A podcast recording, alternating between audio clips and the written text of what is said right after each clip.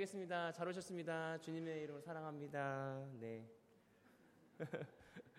네. 오늘 2023년 한 해도 하나님과 동행하는 저희 교회 식구들이 되기를 소망합니다.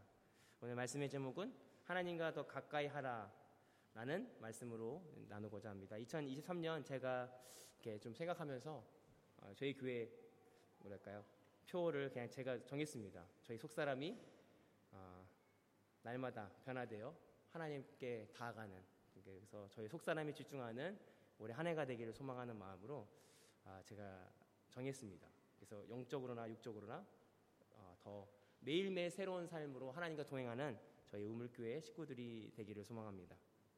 하나님과 가까이 간다는 게 무엇일까? 하나님과 멀어진다는 건 뭐고? 하나님과 가까이 간다는 건 무엇일까? 그것은 하나님의 마음을 더 알아가고 하나님의 뜻을 따라간다는 것이 하나님과 더 가까이 간다는 것 같아요. 그래서 오늘 본문의 야고보는 예수님의 형제였습니다. 예수님의 형제로서 그 당시 이 말씀이 쓰여질 때에는 아, 이제 초대교회가 형성이 되고 이제 열두 사도가 다 흩어져서 사역을 하고 있는 초대교회 식구들에게 흩어져 있는 토이 디아스포라라고 얘기하죠. 흩어져 있는 크리스찬들에게 야고보가 썼던 말씀입니다. 어떤 사람은 이게 두 가지이라고 해요. 사도 바울은 믿음을 강조했대요. 믿음으로 구원을 받는다. 근데 야고보서는 그 믿음에 합당한 행위가 있어야 된다. 그래서 어떤 사람은 야고보를 행위만 강조했다라고 이야기하는데 그것이 아니라 야고보도 믿음을 강조한 거죠. 그러면 진정한 믿음을 가진 사람으로서의 행동이 무엇냐를 오늘 이야기하고 있다는 것입니다. 그래서 야고보의 별명이 있잖아요. 야고보의 별명이 낙타의 무릎이라는 별명을 가지고 있어요. 왜냐하면 그만큼 무릎 꿇고 기도를 많이 했대요. 그래서 낙, 무릎이 낙타 무릎처럼 이렇게 어, 좀 이렇게, 이렇게 뭘까요? 달아졌다 그런 의미에서 낙타 무릎이라는 별명을 가진 사도가 바로 어, 사, 요 야고보였다고 하신 였다고 한 거, 였다고 한 것입니다. 근데 3절까지는 야고보가 형제들아 형제들아 우리 같은 형제로서 굉장히 부드럽게 시작하는데 오늘 4절부터는 너희들은 이라고 얘기하고 있습니다. 오늘 이 편지하는 내용이 믿지 않은 사람들한테 하는 내용이 아니에요. 싸우지 말라라고 얘기하는데 믿지 아니하는 사람들한테 얘기하는 게 아니라 오늘 교회 공동체한테 하는 이야기입니다. 오늘 저희 여러분들이 우리가 교회 나오면 하나님께 속해 있고 교회 나오면 내가 하나님 말씀대로 살지라는 착각으로 불러일으킬 때가 사실 있다는 거예요.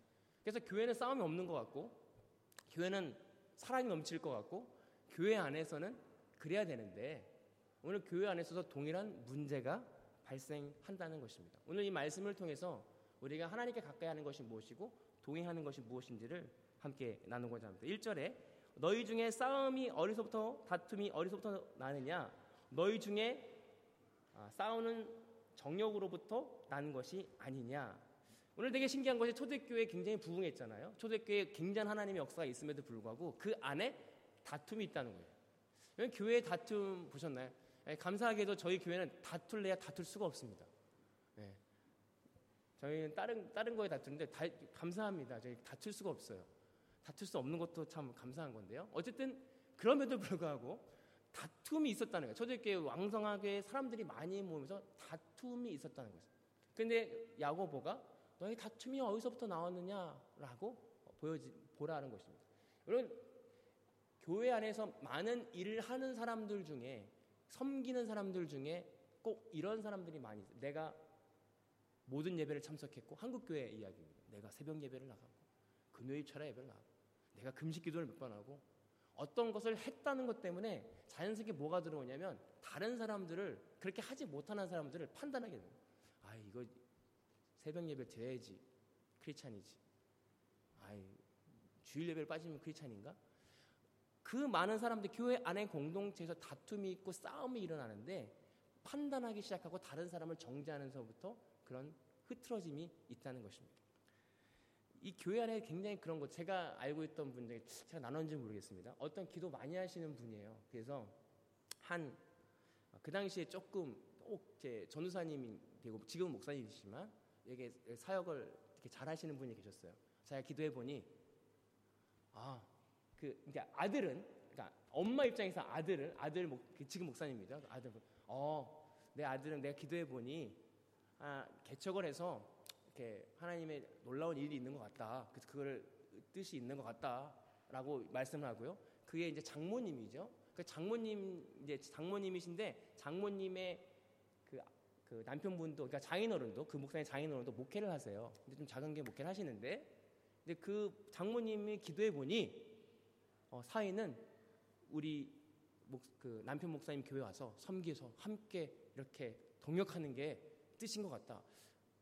오 근데 어떻게 같은 하나님인데 저렇게 다른 응답을 낼까? 이거 좀 저도 좀 이렇게 의아했어요. 어, 굉장히 굉장히 자신 있게 어, 내가 기도해 보니 우리 아들은 개척을 해서 하나님 놀라운 일을 하는 것 같고 또이 사이 장모님은 자, 사이는 우리 교회 와서 열심히 우리 남편 목사님과 협력해서 사역하는 게 뜻이다. 어, 그래서 같은 하나님이 맞는가? 근데 우리는 하나님 뜻을 잘 모르죠, 사실. 그러나 우리가 기도했고 우리 소위 교회에서 기도 많이 하고 열심히 봉사하고 하나님과 동행한다라고 하는 사람들의 입을 통해서 나오는 일들이 대부분 다툼을 일으킬 때가 있어요. 왜? 하나님과 하나님이 상충되는데요. 같은 하나님인데 다른 결론을 내는데 대체 하나님이 누구야? 제가 전에도 얘기했잖아요. 결혼하는데 청년 아 자매한테 다 기도, 어, 기도해보니 응답 받았어. 자매한테 달아 하나님이 너와 결혼하래. 그때 자매 나는 전혀 그런 응답을 받은 적이 없어. 막 도망가는데 어떤 우리가 하나님을 편편하게 내 뜻과 내 만족을 위해서 기도하고 살아가는 공, 그 일들이 벌어질 때 우리는 교회 안에서 다툼이 일어나게 된다는 거예요. 오늘 사도 야고보가 경고하고 있는 것이 뭐냐면 그런 다툼이 어디서부터 나왔느냐? 야, 너네가 교회 안에서 하나님을 믿고 너네가 섬기고 사역한다고 하고 봉사한다고 하는데 다퉈 있다는 거예요. 다툼이라는 단어가 복수로 쓰여졌대요. 다툰 둘이 많이 있었다는 거예요. 교회 안에 보이지 않게. 왜 다퉈? 그 다툼의 뿌리를 찾아가 봐. 그건 정욕이야. 여러분 정욕이라는 게 그냥 성적인 욕구가 정욕이 아니라 여기서 말한 정욕은요. 엔조이 하는 거예요. 내가 즐기는 것들. 내가 걸 즐기는 사람이 있고요. 내가 명예욕을 즐기는 사람이 있고요. 내가 세상 사랑, 세상을 사랑하면서 즐기는 것, 모든 것을 엔조이하는 것을 정욕이라고 이야기합니다. 오늘 그 정욕 때문에 우리가 하나님의 능력 또한 내 정욕으로 사용할 때가 있다는 거예요. 오늘 저와 여러분들 이것을 깨닫게 소망합니다. 내 속사람이 변해야 되는 것은 하나님의 뜻이 정말 무엇인지를 발견하는 것이지 내 뜻과 내 만족을 하나님의 뜻으로 사용하여 내 뜻을 드러내는 것이 정욕이 아니다는 사실이에요. 왜 내가 화가 납니까? 왜 내가 짜증이 납니까? 내 내가 기분이 나쁜가? 들여다보면 내 안에 있는 즐기는 것, 내가 만족이 흐트러졌을 때 내 짜증과 내 분노가 일어난다는 사실이에요. 오늘 사, 오늘 야고보가 이것을 경고하는 거예요. 너네가 왜 싸우느냐? 너네가 교회에서 왜 싸워? 하나님이 사랑한다며 서로 사랑한다며 왜 싸워? 그 이유는 너의 정욕 때문이다. 경고하고 있습니다. 로마서 8장 6절에 육체의 생각은 사망이요 영의 생각은 생명이다라고 말씀하고 있습니다. 우리가 살아가면서 육체의 생각을 많이 하게 돼요. 내가 뭘 먹었으면 좋겠고, 내가 뭘 편하게 누렸으면 좋겠고, 내가 나에게 이익이 뭘까 생각하다 보면 그것이 흐트러질 때 나오는 것이 바로 화하고 짜증이 난다. 그러나 영의 생각은 뭐예요? 하나님의 뜻이 무엇일까? 영의 생각은 그런 육체를 내가 원하는 그 육체를 발견해서 그것을 하나님께 드리는 게 영의 생각이 있다는 거예요. 오늘 저 여러분들이 이 말씀을 통해서 영의 생각을 하길 소망합니다. 2절에 너희는 욕심을 내어도 얻지 못하며 살인하며 시기하여도 능히 취하지 못함으로 서로 다투고 싸우노다. 너희가 얻지 못함은 구하지 아니하기 구하지 아니하기 때문이다. 여기서 되게 재미나게 나와요. 너희 욕심으로 구했고 살인하였고 시기했다. 여러분 왜 여기서 살인하고 시기 이야기를 했을까요? 오늘 야고보는 그 죄의 본질을 이야기합니다.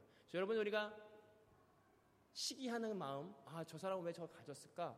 아 하나님 저 사람만 줘. 아 짜증나. 그리고 저 사람 미워지, 미워지기 시작합니다. 아 저 사람 저거 잘못됐으면 좋겠다. 그러면 그게 더 진해지면 아 저 사람 어디 가서 넘어지면 안 되나? 아이 나중엔 어디 가서 교통사고로 죽으면 좋게 이런 생각들이 지나가거든요. 근데 그 지나가는 생각조차가 살인이라는 거예요. 요한 1서 3장 15절에 그 말씀을 하시네.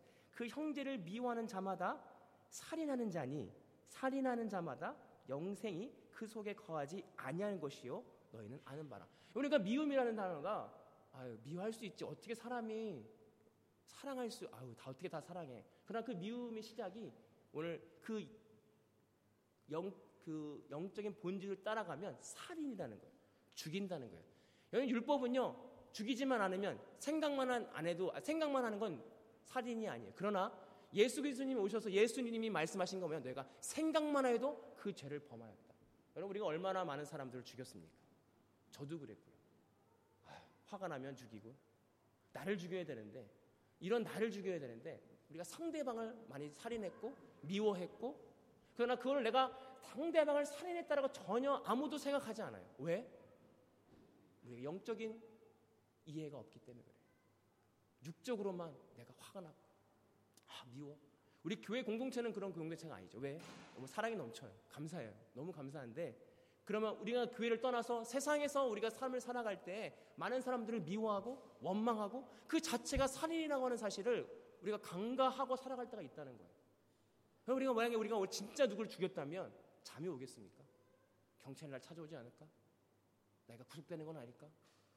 그러나 우리가 하나님을 가까이 하면 할수록 작은 미움도 그 산이로 여길 수 있다는 것입니다. 저 여러분들이 이 마음을 갖고 가기를 소망합니다. 우리가 이런 눈이 있어야 돼요. 에이, 내가 미워할 수 있지. 제가 미운 짓을 했잖아. 당연히 미워해야 되는 거야. 아니요. 오늘 우리가 그 미움조차도 하나님이 우리 안에 있는 미움을 꺼내내신 거예요. 너 미움 없는 것 같지? 아니야. 너가 그 사람이 상대방이 미운 짓을 하면 넌 미워할 수밖에 없고 그 사람을 죽일 수밖에 없는 그런 죄인이야. 오늘 그 내가 죄인임을 깨닫는 역사가 있어야 된다라고 하는 것입니다. 3절에 구하여도 받지 못함은 정력으로 쓰려고 잘못 구했기 때문이다 라고 말씀하고 있습니다. 오늘 우리가 교회 안에 얼마나 많은 정력이 있는지 아세요? 2000, 그러니까 새로운 해마다 저도 전도사 때 뭐 했냐면 목사님들이 이제 말씀을 뽑아요. 이렇게, 이렇게 통해놓고 말씀을 뽑아서 아, 하나님께서 우리에게 주신 말씀 이 말씀이구나 해서 아, 그런 게 한국교회 이제 전통으로 많이 있었습니다. 그리고 이제 말씀을 쭉 있으면 목사님이 이제 불러놓고 여기 이제 보셔요. 여기서 이제 안 좋은 말씀을 뺍니다. 안 좋은 말씀 무슨 말씀입니까? 아, 뭐 독사의 자식들아 뭐 이런 게 있어요. 그럼 그걸 이렇게 빼야 돼요. 이렇게 안 좋은 말씀 너는 뭐 어, 조심하라 뭐 이런 거 있잖아요. 뭐, 뭐 그런 말씀을 이렇게 다 빼고 좋은 말씀이죠. 근데 그런 것들이 어떻게 보면 하나님의 말씀은 우리 인간의 입맛에 맞게 내가 좋고 내가 만족하고 나를 보호하시고 나를 사랑하는 말씀만 뽑아가지고 빼려는 그런 인간의 욕구가 있었던 것 같아요. 저 역시도. 우리가 하나님의 말씀을 구하여도 얻지 못한다는 그 이유는 뭐냐면 내 정력으로, 내 만족과 하나님 말씀 또한 내 기쁨, 하나님이 내 기쁨이 돼야 돼. 왜? 나 우울하니까 하나님 빨리 와서 내 우울함 가져가세요. 나 지금 불안하니까 빨리 와서 내 불안함을 가져가세요. 우리는 이런 구함을 구하고 있다는 것입니다. 아, 제가 예전 오늘 이번 주에 그 조금 새로운 경험을 했던 게 뭐냐면 제가 이제 그 미래에 대한 두려움, 때가 이런 수많은 세상적인 두려움이 왔을 때 그렇게 기도한다고 말씀드렸잖아요. 하나님, 이런 저는 두려운 마음이 있어요. 두려운 마음을 예수님 십자가 앞에 죽기를 소망합니다. 이렇게 제가 고백했고, 아, 이 두려움은 죄야. 그래. 제가 머리로도 알고 있었고, 인정했었어요. 그래서 계속 그렇게 기도하고 나아갔는데, 이번 주에도 또 그런 두려움이 찾아와서, 하나님, 제가 더 두려운 마음이 있네요. 라는 순간 제 머리가 아니라 내 마음에서 울리는 건지 생각되어지는 건지 모르겠는데 야 두려워 너는 왜 세상을 두려워하니 두려워 마음 있는 건 이 땅을 지는 하나님을 믿지 않는 거 아니야? 넌 불신의 죄가 있어. 어 그러네요. 그리고 넌 하나님보다 돈을 더 믿지. 그럼 우상 숭배야. 어 그러네요. 그 제가 가지고 있던 불안과 초조의 이유의 목적의 그 진짜 본질의 죄에 대한 것을 저는 알고 있었어요. 그냥 뭐 그치. 맞아. 돈을 사랑하는 게 우상 숭배지? 하나님 믿지 못하는 게제 믿음이 없는 믿음의 없음이 죄지? 내 판단의 죄지? 죄라는 걸 알고 있었는데 그 죄성을 내 마음속에서 막 그게 퍼져 나올 때 성령 하나님이 깨닫게 하시는 그 역사가 내가 느껴질 때 저의 반응은 뭐냐면 그 제가 고백했고 내가 두렵다고 하는 그 세상적인 두려움이 문제가 작아지는 거예요. 어? 그러네. 하나님이 이렇게 말씀하시면 이 문제 아무것도 아니네. 하나님이 이렇게 말씀하시, 맞아. 난 이런 죄가 있네. 죄성이 있었네. 그랬네. 내가 생각하는 거하고 하나님께서 내 마음속에 대고 말씀하시는 거하고는 사뭇 다른 느낌이었어요. 우리가 계속해서 하나님께 드리고 하나님께 가까이 가고 하나님께 말씀을 드릴 때 우린 끊어지지 않을 수 있어요. 계속 그 죄가 남아있어 나를 귀찮게 하고 힘들게 할 수 있어요. 그러나 어느 순간 하나님께서 너 이런 죄가 있어. 우리 마음을 보게 하고 진짜 너는 이런 죄 때문에 나를 보지 못하는 거야. 내가 만들었어. 너는 창조의 하나님을 믿지 못해. 너는 우상숭배하고 있어라고 마음으로 울렸을 때 저의 반응은 허? 헐? 그러네요. 그냥 힘이 빠지는 거예요. 아, 내가 노력했고, 내가 머리를 노력해서 내가 기도하려고 했고, 내가 막, 아, 이거 어떻게 하지, 어떻게 하지, 고군분투했던 거, 물론 그 고군분투 때문에 하나님이 어느 은혜를 통해서, 그래, 너의 마음을 봐봐. 딱 보여주는 순간, 말씀해 주는 순간, 저는 힘이 빠지더라고요. 아, 그리고 그 문제가 더 이상 큰 문제가 아니에요. 그 하나님이라면 이 문제를 주신 이유를 깨달았기 때문에, 아, 왜 나에게 두려움과 불안과 초조가 왔나? 그것은 하나님이 나를 어리게 무섭게 하려고 나를 초라 나를 어딘가 보내버리려고 했던 것이 아니라 그 창조의 하나님의 말씀을 깨닫게 하기 위해서 이 나를 어둠으로 밀어 넣으신 것이구나. 그 이유와 목적을 깨닫는 순간 더 이상 그 어둠이 두렵지 않습니다. 왜? 목적을 알았기 때문에. 오늘 우리는요, 기도하는 것을 정욕대로 구하는 건 그 문제를 사라지기 위해서 기도합니다. 하나님 제가 병이 낫기를 소망합니다. 그 문제를 보고 이 문제가 해결되길 소망합니다. 하나님 내가 어렵습니다. 경제가 어렵습니다. 이 문제를 해결해 주십시오. 그러나 하나님의 뜻은 그 문제를 통해서 너의 믿음 없음, 너의 죄성, 너의 어려운 문제를 발견하고 내게 와. 내가 너를 자유하게 해줄게. 내가 너를 해결해 줄게. 오늘 우리는 이 본질의 모습을, 내 본질의 모습에 집중해야 된다라고 하는 것입니다. 4절에 가늠한 여인들아 세상과 벗된 것이 하나님의 원수됨인지 알지 못하느냐 그런 중 누구든지 세상과 벗되지 마, 벗이 되고자 하는 자는 스스로 하나님과 원수가 되느니라. 도, 교회 공동체에게 하는 말이에요. 야 너네들아 교회 공동체에 세상과 친구 되는 사람이 있지 않냐? 세상과 친구 돼 세상의 가치관에 살아가는 사람들은 하나님과 원수 된대요. 여러분 우리가 하나님과 원수 된다는 게 얼마나 무서운 메시지입니까? 하나님과 원수 된다는 건 하나님과 벽을 쌓고 하나님께 대적하고요. 하나님에게 어떻게 보면 전쟁에서 칼을 들이대는 그런 포지션이에요. 그러나 교회를 다니고 있어요. 교회를 다니고 하나님을 믿는 백성인데 하나님에게 칼을 들이대고 하나님과 원수된 자로 살아가는 다고 생각해 보세요. 얼마나 억울합니까? 교회 다녔고요. 헌금했고 열심히 봉사했는데 하나님과 원수된대요. 여러분 우리가 이것을 깨닫게 소망합니다. 우리가 아무리 열심히 했고 우리는 열심히 한다고 금식하고 기도하고 그럼에도 세상과 버탄다면 세상과 세상을 사랑한다면 그는 하나님과 원수라는 거예요. 우리 2023년을 시작하면서 우리가 하나님께 대적하는 자가 되지 않길 소망합니다. 그것은 영의 눈이 열리지 않으면 하나님과 가까이 하지 않으면 보지 못한다는 거예요. 그들의 겉모습은요 초대교회 부흥이 있었어요. 수많은 사람들이 있었고요.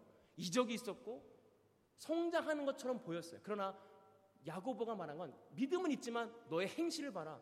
그 행실 안에는 왜 다툼이 있느냐? 왜 다툼이 있냐? 그 마음속에 미움, 미움은 살인.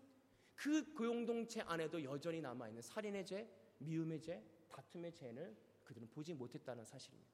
그렇다면 오늘 우리가 살고 있는 이 시대에 우리가 바라봐야 될 것은 겉모습이 아니라 우리의 속모습. 과연 나는 왜 지금 힘들어하고 있는가? 나는 왜 지금 하나님과 진짜 과연 한 마음으로 걷고 있는가? 내가 혹시 세상과 버텨서 세상의 가치관을 사랑하고 세상의 돈을 사랑하고 명예를 사랑해서 하나님과 등지고 하나님과 원수된 자로 살아가고 있지는 않은가? 우린 점검해야 된다라고 하는 것입니다. 6절에 그러나 너희는 더욱 큰 은혜를 주시라니 그러므로 일렀을 때 하나님이 교만한 자를 물리치시고 겸손한 자와 겸손한 자에게 은혜를 주신다. 여러분 겸손한 자가 뭘까요? 교만한 자는 뭘까요? 교만한 자는요 자기가 다 맞다는 거예요. 다른 사람 이야기를 듣지 않습니다. 겸손한 자는 자기를 부인합니다. 여러분 내가 예전에 저는 자기를 부인한다는 게 무슨 뜻인지 잘 몰랐습니다. 우리 예수님이 그랬잖아요. 누군지 나를 따라오거든 자기를 부인하고 내 십자가를 지고 나를 따라오라. 부인한다는 건 내 스스로 나를 믿지 못하는 거예요. 아, 내가 틀릴 수 있겠구나. 아, 내가 잘 모를 수 있겠구나. 그렇게 시작을 하면 내 죄가 보이고 내 틀린 모습이 보이는데 나 교회 안 빠졌어. 나 기도를 몇 시간 하는데 나 얼마나 하나님과 교통하나 나 기도하면 놀라운 이적이 일어났고 나 아무 문제 없어. 난 거룩한 사람이야. 라고 자만하는 순간 그 하나님이 그를 멀리 한다. 교만한 자라고 말씀하고 있어요. 여러분 겸손한 자는요 자기를 부정하는 거예요. 나는 아무것도 못해. 나는 하나님 없으면 아무것도 못해. 나는 하나님의 은혜가 없으면 아무것도 할 수 없다라고 고백하며 하나님의 은혜를 구하는 자가 겸손한 자라는 거예요. 그리고 자기를 부인합니다. 하나님, 저는 지혜가 없습니다. 하나님, 저는 아무것도 할 수 없어요. 주님의 은혜가 아니면 할 수 없습니다. 이게 겸손이에요. 오늘 2023년을 시작하면서 하나님과 동행하는 삶은 겸손한 삶입니다. 저는 아무것도 할 수 없습니다. 주님의 은혜가 아니면 아무것도 할 수 없다라고 고백할 수 있는 저와 여러분들이 되기를 소망합니다. 7절에 그런즉 너희 하나님께 족정할지어다 마귀를 대적하라 그리하면 너희를 피하리라. 그리고 하나님께 가까이 하라 그리하면 너희를 가까이 하시리라. 죄인들아 손을 깨끗이 하라. 두 마음을 품은 자들아 마음을 성결하게 하라. 그 당시에 그의 공동체 안에 마음을 두 마음을 품었다는 거예요. 하나는 하나님의 마음, 내가 구원받지. 세상에 좋은 것, 자기의 좋은 것, 자기 의익을 이익을 하나님의 믿음으로 포장해서 말했다라고 하는 것입니다. 마지막에 구절의 말씀이 슬퍼하며 애통하며 울지어다 너희 웃음이 애통으로 너희 즐거움이 근심으로 바꿀지어다. 이 말씀이 은혜가 되는 말씀입니다. 왜 이렇게 사도 야고보가 말했을까요? 슬퍼하며 애통하라. 왜 애통할까요? 여러분 우리의 마음을 보면 우리의 마음의 심령을 보면 슬퍼하며 애통할 수밖에 없습니다. 아 내가 사랑해야 되는데 내가 저 분을 사랑해야 되는데 사랑할 수 없는 마음, 내가 아이를 사랑해야 되는데 사랑할 수 없는 마음을 보면 애통하는 거예요. 그리고 웃음에서 애, 그리고 즐거움에서 근심으로 바뀐다는 건 세상의 즐거움에서 이제 그 근심을 세상의 즐거움을 끊어질 때 이제 근심이 돼. 어떻게 하나님의 더 가까이 가지? 내가 하나님의 마음을 어떻게 알지? 이 근심으로 바뀌는 것. 이것이 팔복의 말씀, 복의 말씀이라는 거예요. 여러분 새해 복 많이 받으세요. 우리 너무 이야기 많이 합니다. 그 복은 뭘까요? 그 복은 하나님 안에서 근심하는 거예요. 그 복은 하나님 안에서 내가 어떻게 또 하나님과 가까이 할 수 있을까? 근심하고 애통하고 거기서 막 고군분투하는 것이 진정한 복이다라고 하는 것입니다. 복의 그 원어는 뭐냐면 하나님 앞에 무릎 꿇다라는 뜻이 있어요. 그 복의 구약 성서의 그 복의 원어의 뜻은 하나님 앞에 무릎 꿇는 것이 복이에요. 왜 무릎 꿇습니까? 모든 문제와 어려움과 나는 할 수 없는 그 이유 때문에 우리 무릎 꿇을 수밖에 없는 거예요. 야고보가 왜뭐 낙타의 무릎이라고 하는 별명을 가진 자였을까? 그는 복이 있는 사람이었습니다. 그 복은 그 근심함이 늘 하나님 앞에 무릎 꿇어 겸손함으로 묻고 나아가는 삶, 가까이 하는 삶이 바로 야고보의 삶이었습니다. 저와 여러분들 또한 2023년에도 이 낙타의 무릎처럼 뭐 무릎 꿇는 행위가 중요한 것이 아니라 우리 마음이 근심하고 어떻게 하면 더 하나님과 함께 할까 그 근심으로 나아가는 저와 여러분들이 되기를 소망합니다. 그래서 하나님이 주신 은혜와 사랑으로 참 자유함을 누리는 저 여러분들이 되게 소망합니다. 그 자유함은 내가 스스로 얻는 자유함이 아니라 하나님의 마음에 툭 이거야. 이것 때문에 네가 힘들어해. 아 그렇구나. 그거 내가 십자가에 죽기를 소망합니다. 고백했을 때 하나님이 어느 순간 해결해 줄 때 그 기쁨은 세상에 주는 기쁨과 황영할 수 없다.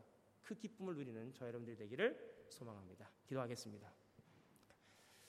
사랑과 은혜가 충만하신 하나님, 저에게 주어주신 많은 문제, 어려움, 또 마음에서 일어나는 많은 불안, 또 초조, 화남, 분냄들, 그것들이 우리에게는 어떻게 보면 문제인 것 같고 하나님께서 우리에게 주신 어려움 같지만 그러나 그 문제를 통해서 하나님을 경험하는 그 문제를 통해서 내 진짜 마음을 알고 우리의 내 마음에 있는 죄성을 발견하는 우리 모두가 되게 해주시고 그것을 기쁨으로 근심함으로 하나님께 올려드려 하나님의 말씀으로 해결받는 우리 모두가 되기를 소망합니다. 2023년 주님께 늘 가까이 가길 소망합니다. 세상이 아니라 주님과 벗하며 친구 된 주신 친구 되신 주님과 동행하며 살기를 소망합니다. 하나님 우리의 마음을 점검하게 하시고 내가 교회 다니고 말씀을 듣고 행하지만 과연 내 마음이 하나님과 버타며 살고 있는지를 점검하는 우리 모두가 되기를 소망합니다. 감사하며 예수님의 이름으로 기도하옵나이다. 아멘. 축도로 예배를 마치겠습니다.